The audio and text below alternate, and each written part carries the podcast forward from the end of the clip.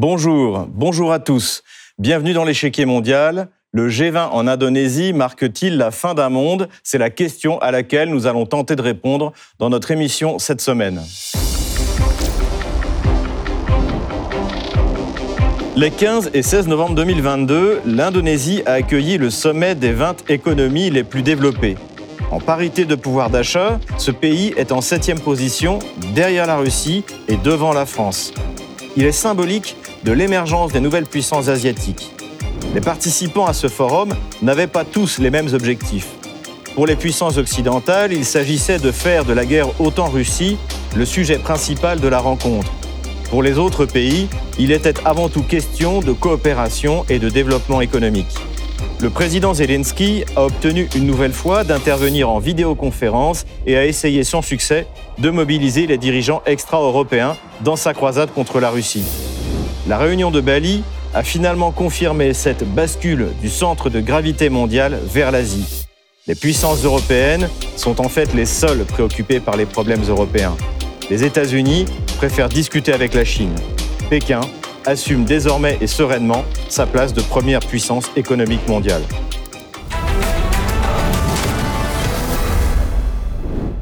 Le G20 à Bali est avant tout la confirmation de la place de la Chine comme première puissance économique mondiale.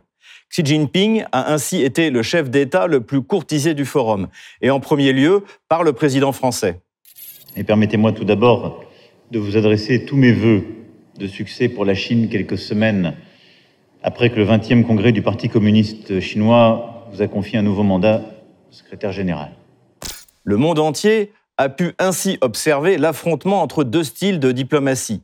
Un modèle post-moderne occidental qui inclut systématiquement les médias et qui évidemment nuit à la confidentialité des échanges. C'est le reproche qu'a fait Xi Jinping au Premier ministre canadien Justin Trudeau. Allez raconter aux journaux ce qu'on a dit lors de notre conversation. Ce n'est pas approprié. Rappelons qu'Emmanuel Macron est lui aussi adepte de ce nouveau style de diplomatie. Souvenez-vous lorsqu'il a publié son échange du 20 février 2022 avec Vladimir Poutine. Appel entre Emmanuel Macron et Vladimir Poutine. La France a-t-elle trahi le secret diplomatique? L'Élysée a autorisé des caméras de télévision à filmer un échange de très haut niveau entre Emmanuel Macron et Vladimir Poutine, notamment un coup de téléphone entre les deux chefs d'État, quatre jours avant le début de l'offensive russe en Ukraine. L'échange a été diffusé dans un documentaire diffusé sur France 2 jeudi soir. Cette fois, ce fut le président russe qui rappela à l'ordre le chef de l'État. Une réprimande lancée en octobre dernier lors du forum de Valdaï. Je pense qu'il existe certains formats de conversation entre les chefs d'État qu'il faut respecter. Sinon, la confiance en ce que le partenaire fait disparaît. Nous partons toujours du principe que ce sont des pourparlers à huis clos à ne pas divulguer, ou bien à divulguer partiellement selon l'accord des parties. Si cela se fait unilatéralement, c'est inconvenant. Ce sont donc deux modèles de diplomatie qui s'affrontent. Mais c'est Pékin et Moscou qui semblent pouvoir imposer leurs règles. D'ailleurs, Emmanuel Macron s'est finalement résigné à demander l'aide de Xi Jinping dans sa relation avec la Russie. L'occasion euh, nous a été offerte de pouvoir échanger avec le président chinois a très clairement manifesté une volonté là aussi de s'exprimer clairement contre toute escalade nucléaire, mais nous a permis de rentrer plus en détail sur la situation. La Chine peut jouer à nos côtés, j'en suis convaincu, un rôle de médiation plus important dans les prochains mois, pour éviter en particulier une reprise des offensives encore plus euh, fortes sur le plan terrestre à partir de début février. Ainsi, même pour influer sur la situation en Ukraine, la Chine devient indispensable. Dans un premier temps, les Occidentaux ont d'abord fait pression sur Jakarta pour que la Russie ne soit pas invitée au G20, puis finalement pour que le président ukrainien soit lui aussi invité. C'est finalement par un message enregistré qu'il s'est exprimé. Cela n'a guère ému la Russie, qui, dans la bouche de Sergei Lavrov, a critiqué l'obstination de Kiev. Tous les problèmes proviennent de la partie ukrainienne qui refuse catégoriquement des négociations et avance des revendications manifestement irréalistes et inadaptées à la situation. Le ministre des Affaires étrangères russe a également condamné la guerre hybride menée par l'Occident contre la Russie. Il y a une guerre hybride en cours en Ukraine que l'Occident a déclenchée et prépare depuis des années, depuis qu'il a soutenu, à la suite du coup d'État, l'arrivée au pouvoir des forces néo-nazies ouvertement racistes. Kiev s'est également invité au sein des négociations du G20 en accusant la Russie d'avoir attaqué le territoire polonais. Aujourd'hui, des missiles russes ont frappé la Pologne, le territoire de notre pays ami. Des gens sont morts, veuillez accepter nos condoléances. Combien de fois l'Ukraine a-t-elle dit que l'État terroriste ne se limitera pas à notre pays Des accusations qui n'ont pas été du goût du président américain qui visiblement ne souhaite pas un affrontement ouvert avec la Russie. Monsieur le Président, est-il trop tôt pour dire si ce missile a été tiré depuis la Russie?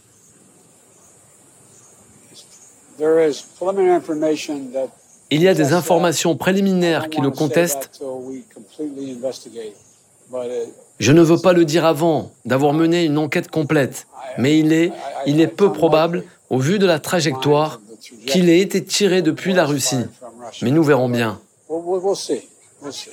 C'est encore la question ukrainienne qui a retardé l'adoption d'une déclaration commune, comme l'a expliqué l'hôte du G20, le président indonésien Joko Widodo.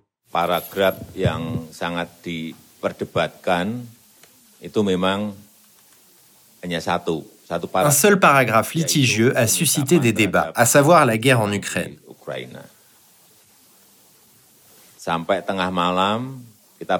Jusqu'à minuit, nous en avons discuté et finalement, la déclaration de Bali a été adoptée par consensus. Deklarasi Bali dicapai melalui konsensus. Même la partie russe était présente au cours de ces discussions. Ada perwakilan Rusia yang hadir di KTT. Un représentant de la Russie a participé à ce sommet. Même si la discussion a été longue, elle a été adoptée. Meskipun alot tetapi telah disahkan. L'Ukraine n'intéressait en fait que les Occidentaux. Le G20 fut placé sous le signe de la Chine, dont l'économie est désormais la première au monde. Le président Xi Jinping a clairement montré qu'il souhaitait coopérer avec des puissances souveraines, notamment avec la France. Le président chinois a bien signifié qu'il souhaitait avec Paris une relation bilatérale, sous-entendue sans l'immixtion des idéologues de Bruxelles ou de Washington. La Chine et la France, la Chine et l'Europe devraient maintenir les esprits d'indépendance, d'autonomie, d'ouverture et de coopération et promouvoir les relations bilatérales pour qu'elles se développent régulièrement à long terme sur la bonne voie. Une France indépendante sur la scène internationale est donc le souhait de Pékin. La Chine souhaite coopérer avec la France pour renforcer la communication et la coopération afin de relever ensemble les défis mondiaux de la sécurité climatique, de la sécurité énergétique, du changement climatique, etc. Et de résoudre l'énigme du développement durable. Xi Jinping n'a pas oublié que la France du général de Gaulle fut la première puissance occidentale à reconnaître la Chine communiste en 1964. Paris pourrait devenir un partenaire utile pour Pékin. Malgré les apparences, la guerre en Russie n'a pas été l'originalité de ce G20. La grande nouveauté aura été la reconnaissance implicite par Washington de la place centrale de la Chine dans la régulation des affaires du monde.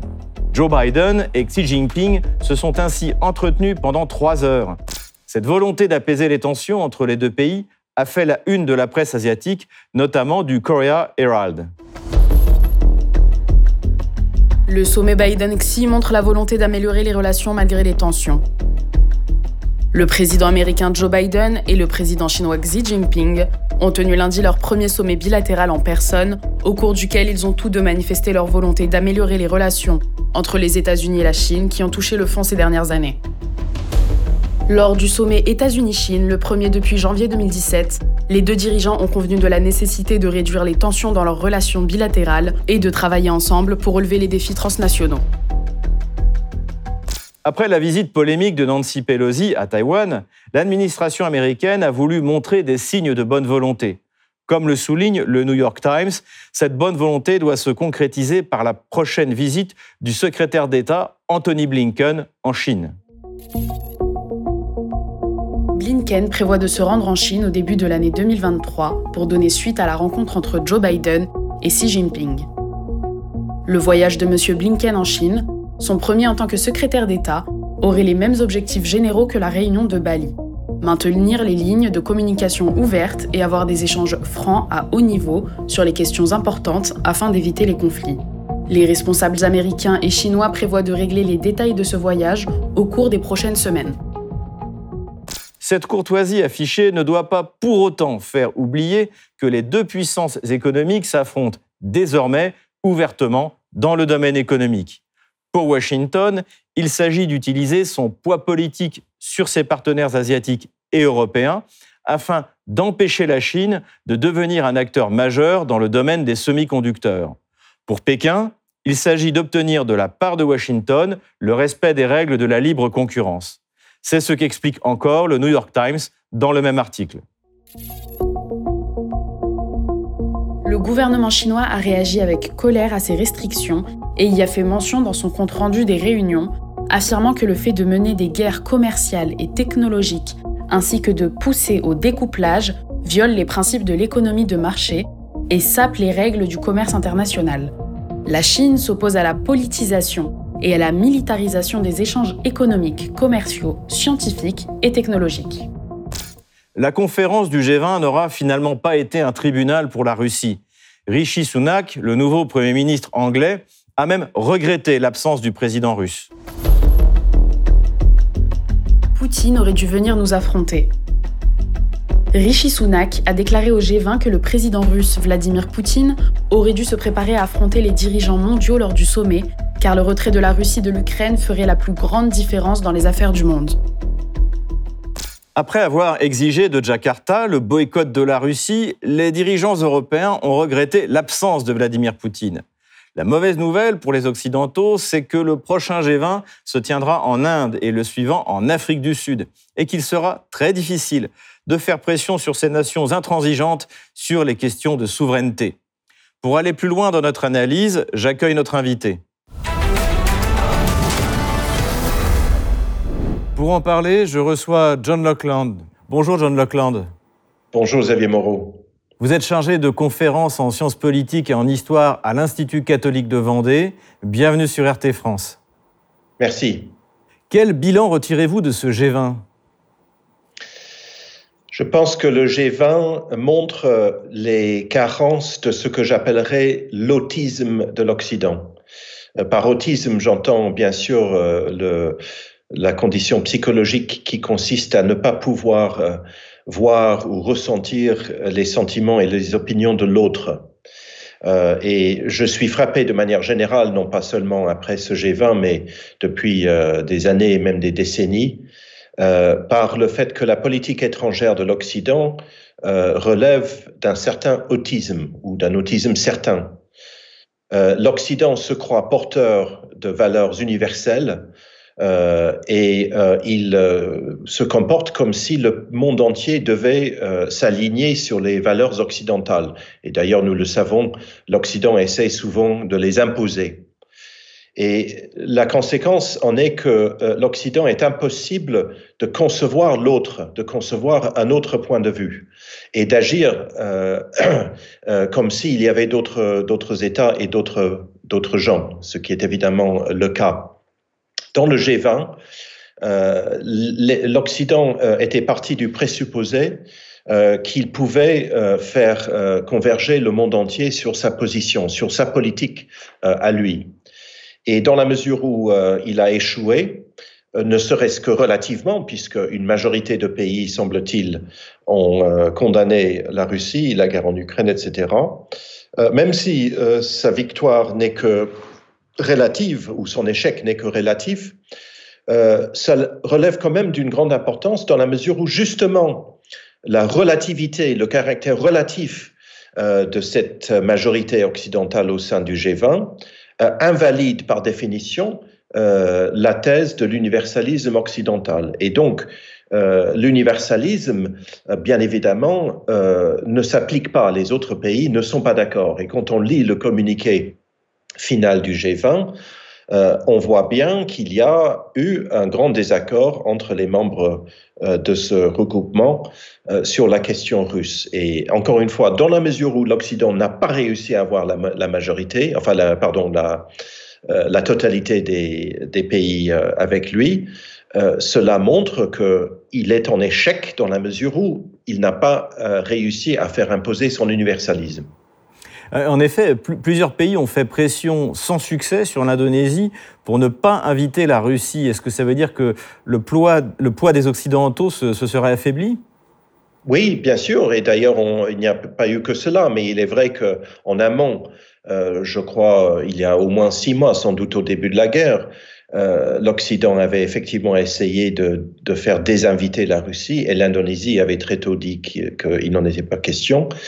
Mais euh, cela montre encore une fois euh, comment l'Occident, tout comme d'ailleurs les anciens bolcheviks, les anciens communistes à l'époque soviétique, l'Occident considère désormais que tout dans la vie humaine doit être dominé par la démocratie libérale que ce soit un G20 euh, qui est un, sommet pour parler essentiellement de l'économie, ou que ce soit un événement culturel comme euh, euh, la foire des livres à Francfort ou le, le Biennale de Venise, désormais en Occident, tout est pénétré de politique, tout comme à la belle époque soviétique. Rien n'est laissé en dehors de la politique.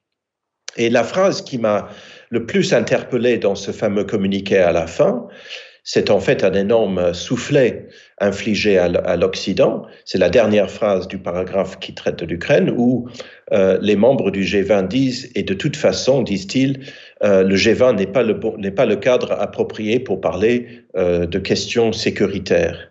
Autrement dit, taisez-vous et arrêtez de nous embêter avec vos obsessions. Et c'est ça le, plus grand soufflet, je trouve, pour, un Occident qui avait espéré prendre en quelque sorte le G20 en, otage.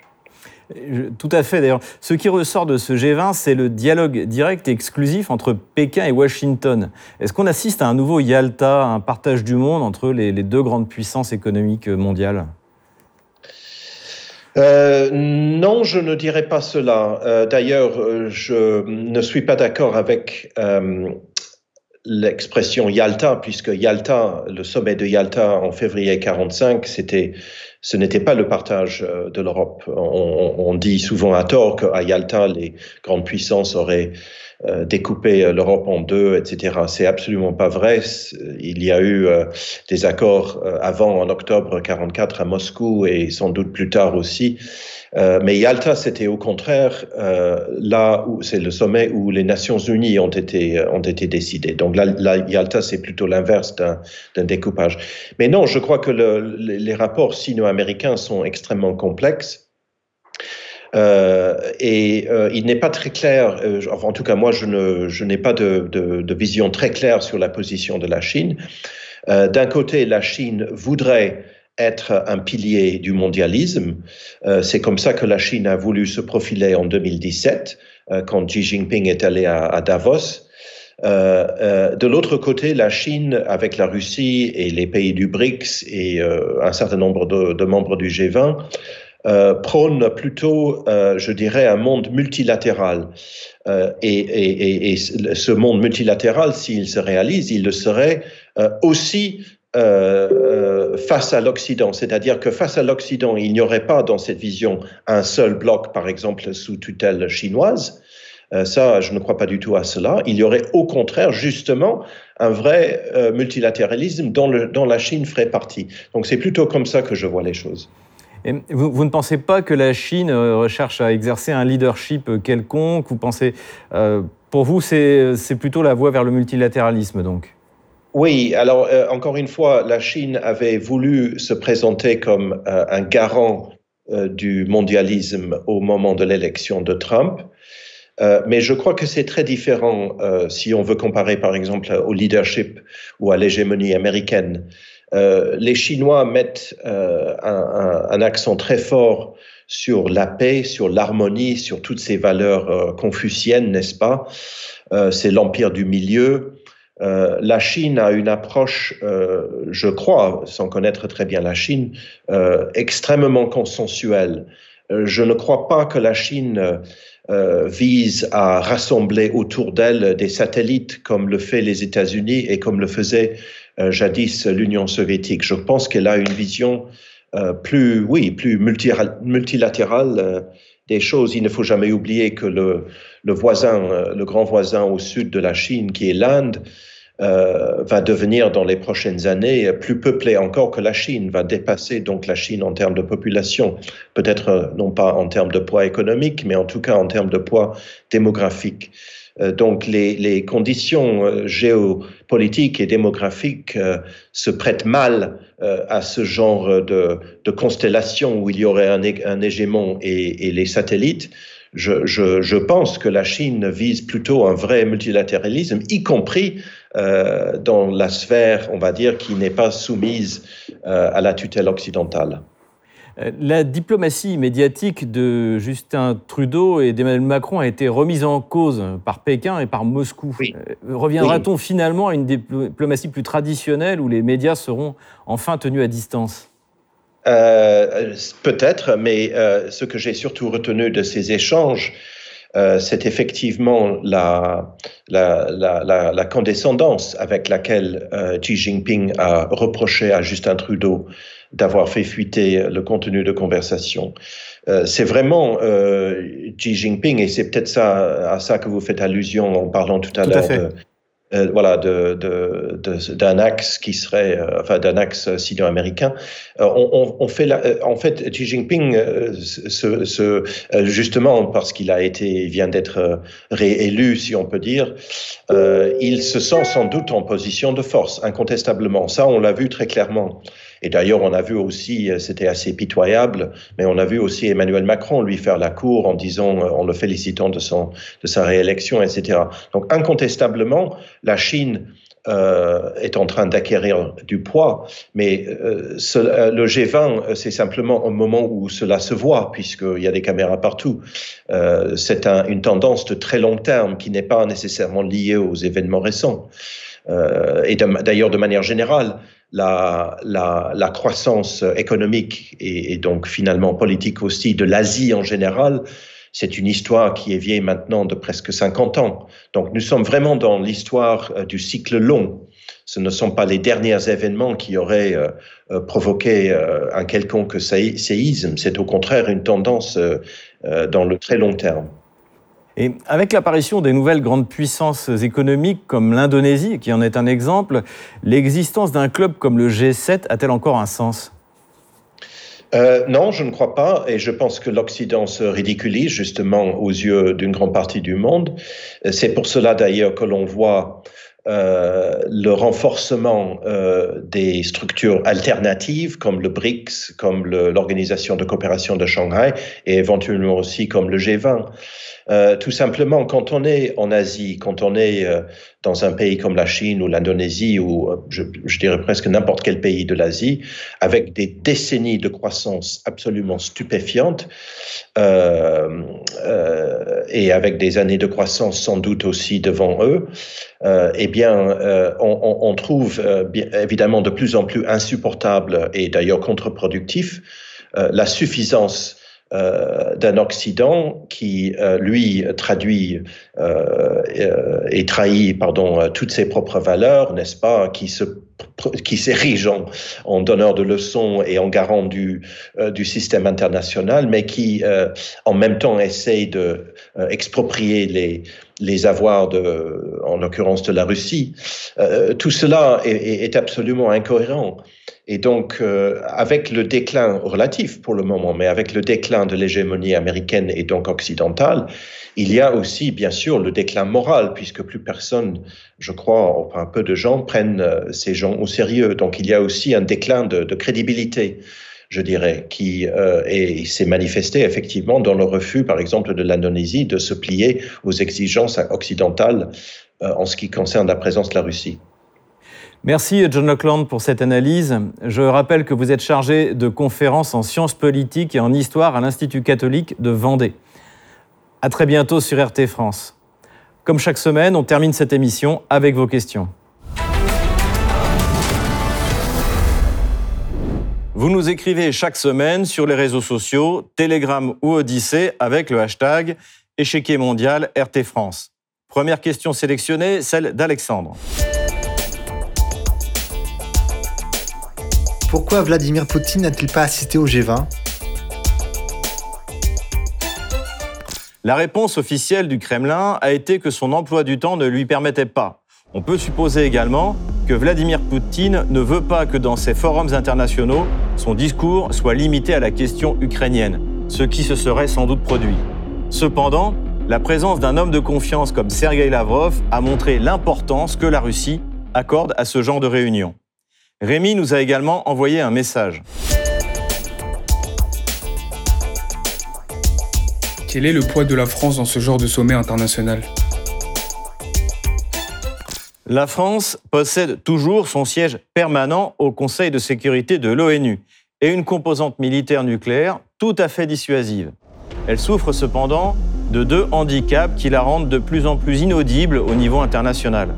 Le premier est l'absence de souveraineté en matière diplomatique qui se manifeste par un alignement systématique sur la politique de Washington, même si cela va contre les intérêts français. Le deuxième point, qui sera le plus difficile à corriger, est la faiblesse de son économie. L'absence de matières premières, le retard en matière de haute technologie et la faiblesse relative de son industrie sont en décalage avec les ambitions affichées du président Emmanuel Macron. Ajoutons enfin que la France perd peu à peu pied en Afrique, qui était pourtant considérée comme son précaré. La dernière question nous vient d'Ornella. La Chine peut-elle être un acteur diplomatique dans le conflit entre la Russie et l'Ukraine? Depuis le début du conflit, Pékin s'est tenu prudemment sur la réserve. Les Chinois ont eu des déboires avec Kiev, principalement avec l'achat manqué du fabricant de moteurs d'avions et d'hélicoptères Motorzich. L'Ukraine n'était donc pas un partenaire loyal pour Pékin. La Russie l'est en revanche, notamment en tant que fournisseur d'énergie fiable. Pékin sait par ailleurs que la Russie est un allié stratégique essentiel face aux États-Unis qui considèrent la Chine comme la menace principale. Enfin, la manière dont Moscou résoudra la crise ukrainienne servira évidemment de leçon à la Chine dans la perspective d'une réunification avec Taïwan. C'est la fin de cette émission. Merci de nous avoir suivis. On se retrouve la semaine prochaine pour un nouveau numéro de l'échiquier mondial. À bientôt sur RT France.